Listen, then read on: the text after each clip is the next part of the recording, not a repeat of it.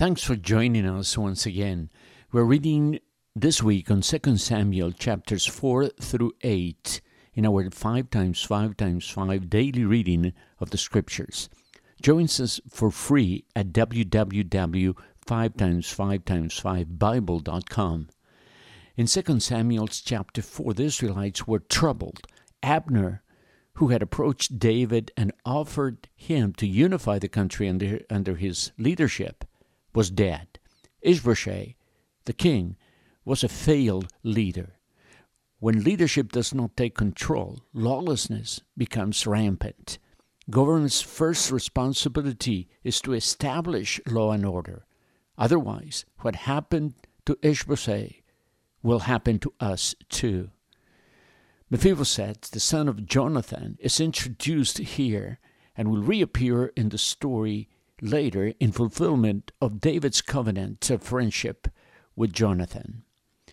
Two of Ishbosheth's officers, who were leaders of raiding parties, managed to sneak in while Ishbosheth was taking a nap and slay him and brought his head to David in Hebron. David remains respectful of the established leadership and these two bandits received the same treatment that the Amalekites received when he told David that he had killed Saul.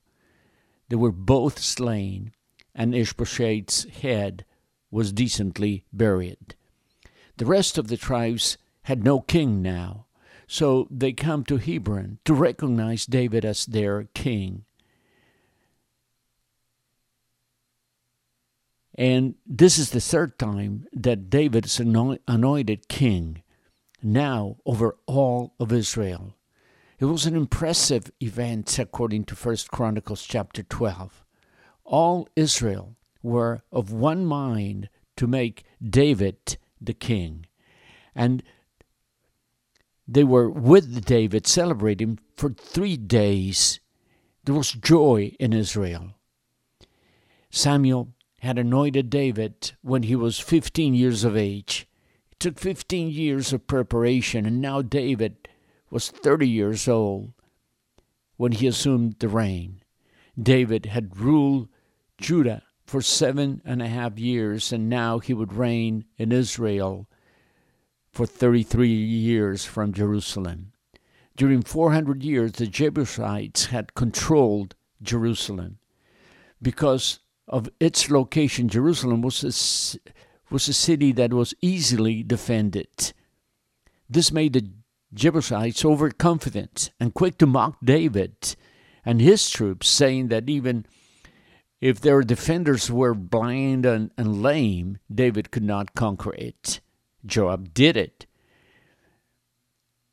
There's no habit that has gone so deep that the power of the blood of Christ cannot conquer.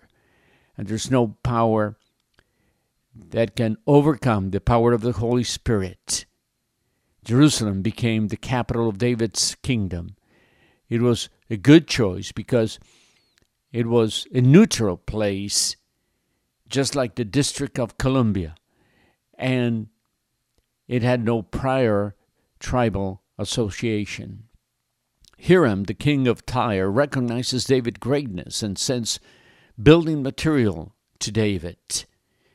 Chapter 5 Unfortunately, David does not obey Deuteronomy 17:17, 17, which warns Israel make sure that the king doesn't build up a harem, collecting wives who will divert him from the straight and narrow road. He takes more wives and concubines, and eleven sons were born to him in Jerusalem. David, directed by God, smites the, Philippi- the Philistines. The Philistines, who had once captured the Ark of the Covenant, now leave their idols in the battleground. Israel perceived that the Lord was with them as they heard the sound of marching tops over the mulberry trees. So it can be with us. When we sense that the Lord is at work, we must advance quickly and we'll see the great victory just like they did. Chapter 6 of 2 Samuel, the ark of the Lord is the main topic of chapter, chapter 6. It was a wood box completely covered with gold, with an ornate gold lid uh, known as the mercy seat. David fetches the ark from the house of Abinadab, where it sat for 20 years.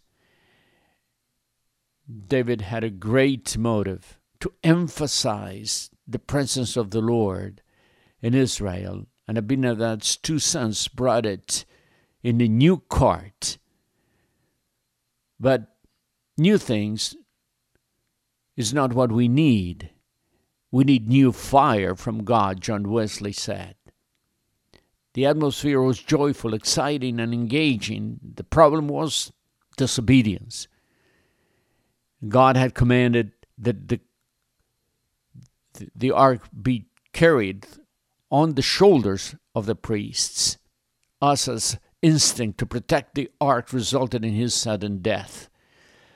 Regarding the transporting of the ark, Numbers 4:11 says, "They shall not touch any holy thing lest they die." Perhaps the reason that I don't understand the severity of God's judgment over Uzzah uh, is that I don't understand the holiness of God and how He values obedience more than my off the cuff reactions. So the ark is taken to Obed Edom, a Levite, and God blesses his house where he stays for three months. David brings the ark of, to Zion, but this time not on a new cart. It's taken on the priest's shoulders with sacrifices and he dances before it. When Michal, his uh, wife, despised him, the expression of David's heart showed that he had a genuine emotional link to God. We, of, we are often tempted to judge the worship experience by how who makes us feel but when we realize that worship is about pleasing God, we're driven to His Word so we can know how He wants to be worshiped. It is hard to receive in our consumer oriented culture, but worship isn't about what pleases me, it's about what pleases God.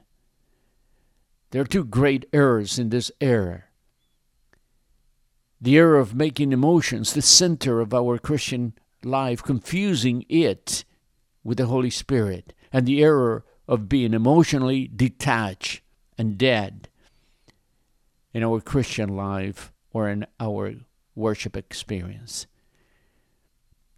Emotions should not be manipulated, but neither they should be repressed. In the end, Michal reproves David for his religious joy, and she ends up childless until her death. David reflects in chapter 7 on what's going on and realizes that he dwells in a well built house, but the Lord's presence it's in a tent. So he tells Nathan, the prophet, that he wishes to build a cedar house for the Lord. First, Nathan approves of it, but God reproves Nathan and forbids David. But in return, God promises David to build a house for David forever, but not a building, his descendants, an everlasting kingdom. And David offers prayers of praise and thanksgiving Spurgeon points out David did not say a prayer, he prayed a prayer. I hear that all the time. Say a prayer for me. We don't just say a prayer, we pray a prayer. The praying of the prayer is the main matter. David is grateful because he cannot ever outgive God. chapter 8, David subdues the enemies of Israel and realizes that he cannot they and they realize that they cannot defeat him. So they join him with gifts and honor to David. David's ruling cabinet is listed. Not no great ruler succeeds by himself. Only the smallest organizations are governed well without a gifted and committed team.